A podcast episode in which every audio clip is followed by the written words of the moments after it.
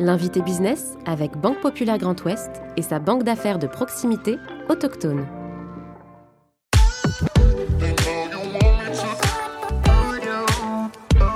Fondé sur des valeurs familiales solides, Gauthier Fret Solutions est implanté à Noyelles-sur-Vilaine.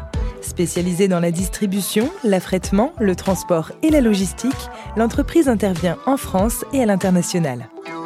Grâce à ses 550 collaborateurs répartis dans ses 7 agences du Grand Ouest, Gauthier Fret Solutions réalise un chiffre d'affaires de 57 millions d'euros. Jean-Yves Gauthier, président de Gauthier Fret Solutions, est aujourd'hui l'invité business. Je suis Clément Lessort et vous écoutez le podcast de l'invité business. Bonjour Jean-Yves Gauthier. Bonjour. Merci d'avoir accepté notre invitation dans le fauteuil de l'invité business et très heureux de vous recevoir sur cette belle scène du théâtre de la, parcheminerie à, Rennes. On va revenir euh, évidemment sur l'histoire de, l'entreprise, mais commencer déjà par la vôtre. Euh, pendant les étés, euh, durant votre jeunesse, il paraît que vous aimiez être le chauffeur de cette entreprise familiale, y travailler en tout cas. Est-ce que c'était déjà une, destinée, une vocation qui naissait de, poursuivre cette aventure? Oui, bah, j'ai des parents qui étaient transporteurs et des grands-parents, arrière-grands-parents transporteurs, donc c'était un peu logique d'aller vers ce métier et euh, on a baigné tout de suite dans les camions puisque nous habitions euh, au-dessus des, bureaux d'exploitation. L'envie de, poursuivre cette aventure familiale, vous n'êtes pas posé la question, il n'y avait pas d'autres euh, en tout cas, sujets ou alternatives Je me suis fixé très jeune, j'ai su ce que je voulais faire, à peu près à l'âge de 12 ans. Et je me suis programmé pour bah, me faire un cursus, c'est-à-dire en même temps qu'une école de commerce avec une formation en finance de, connaître aussi le terrain. Donc j'ai passé mes permis poids lourds et pendant les vacances euh, scolaires, euh, je roulais dans l'entreprise. Ouais, ce que je disais, vous, vous en parliez avec vos, parents, ça, justement, de la, poursuite de cette euh, aventure entrepreneuriale et, familiale? Non, c'est venu naturellement. On n'a pas, pas eu une séance où on s'est dit, voilà, tu vas faire telle et telle étape. J'ai saisi les opportunités. Donc, après mes, mes études de, de commerce à Paris, j'ai continué à Paris pendant, pendant 11 euh, ans.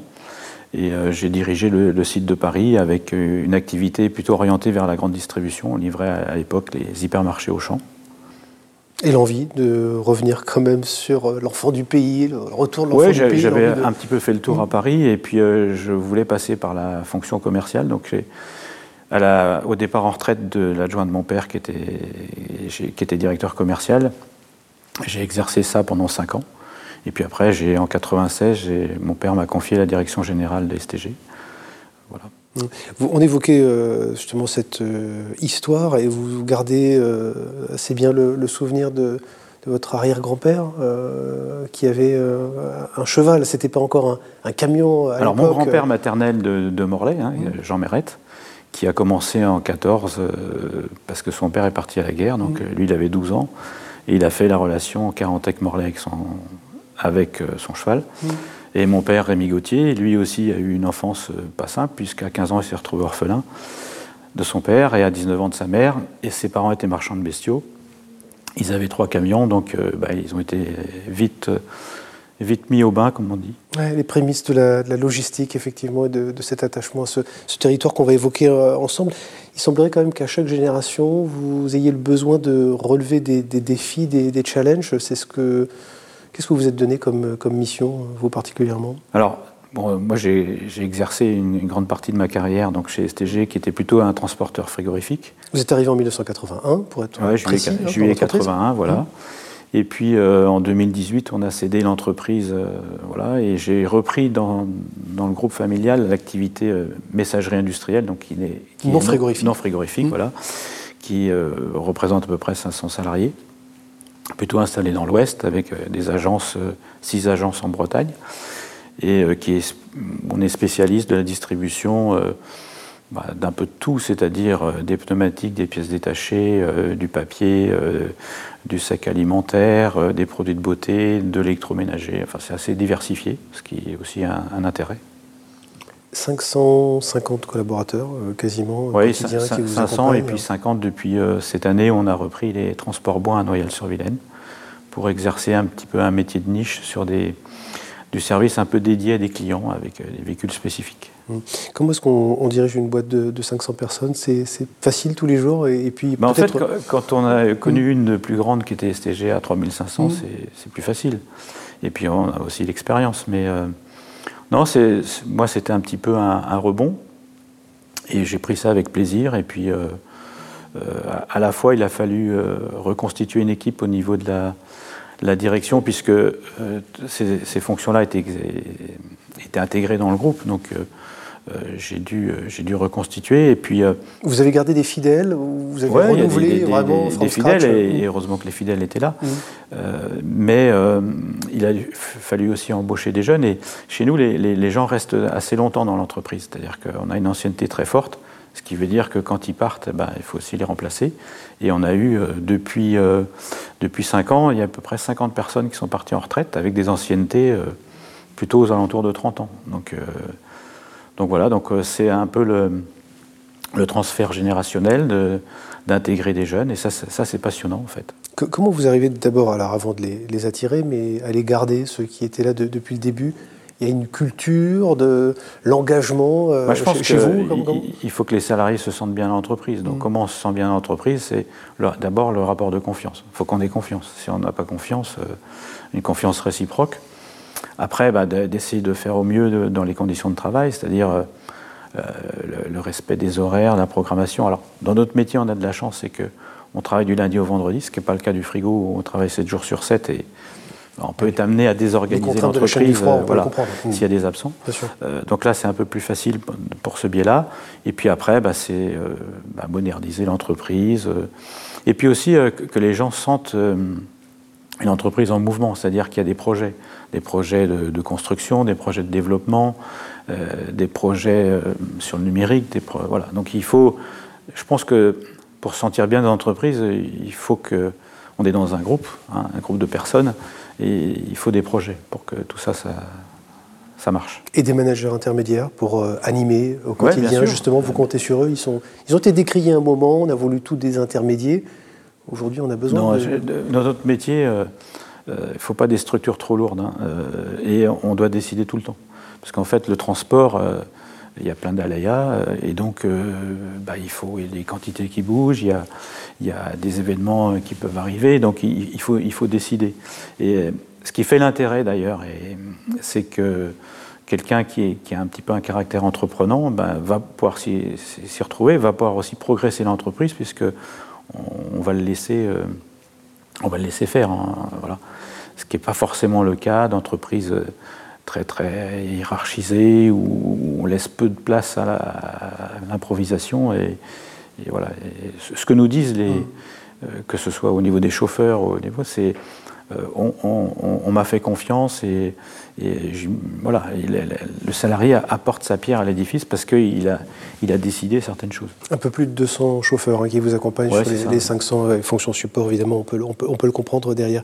Euh, il n'y a pas des jours quand même où vous dites, je ne la comprends pas, cette nouvelle génération, ceux qui vous rejoignent, il n'y a pas de choc générationnel ou culturel où vous vous sentez un, peu largué, pardon de, de, de le dire comme ça, mais non, alors euh, je serais largué si euh, tout le monde voulait aller en télétravail, mais dans notre métier, le télétravail, c'est. Il y a quelques postes qui sont. Mmh. Pour un chauffeur, ça va être compliqué Voilà, mmh. et les manutentionnaires aussi. Mmh. Non, donc, euh, non, on s'adapte. Il faut, faut, vivre avec son temps, et il n'y a que comme ça qu'on réussit. On ne peut pas aller contre. Hein, je veux dire, c'est. Bon, voilà, tout ça, ça. Non, je, pas, je, suis passionné par ce que je fais la dimension euh, RSE, on n'en parle pas naturellement quand on pense euh, à la logistique euh, ou au transport. La mobilité, quand même, désignée comme émettrice de, gaz à effet de serre, peut-être le coupable idéal, mais en tout cas désignée. comment est-ce que vous travaillez sur ces sujets-là? Vous prenez ça à bras le corps ou c'est encore un peu de la cosmétique sur ces sujets? Alors, c'est pas de la cosmétique. nous, on garde nos camions assez longtemps. Euh, puisqu'en fait, en, messagerie, on, fait à peu près 40 000 km par an. Donc en fait, nos camions, on n'a pas intérêt à les changer. Donc si, quand on les change, on doit prendre le bon cheval, on va dire. Et donc, euh, nous, on a fait le choix de passer au camion électrique dès 2021. On a cinq camions électriques. Alors, camion électrique, c'est trois fois le prix d'un camion normal. Hein. Euh, mais, et puis bon, on est au, on est au début, mais On est content d'avoir fait ce choix-là et on, va en intégrer cinq autres de plus l'année prochaine.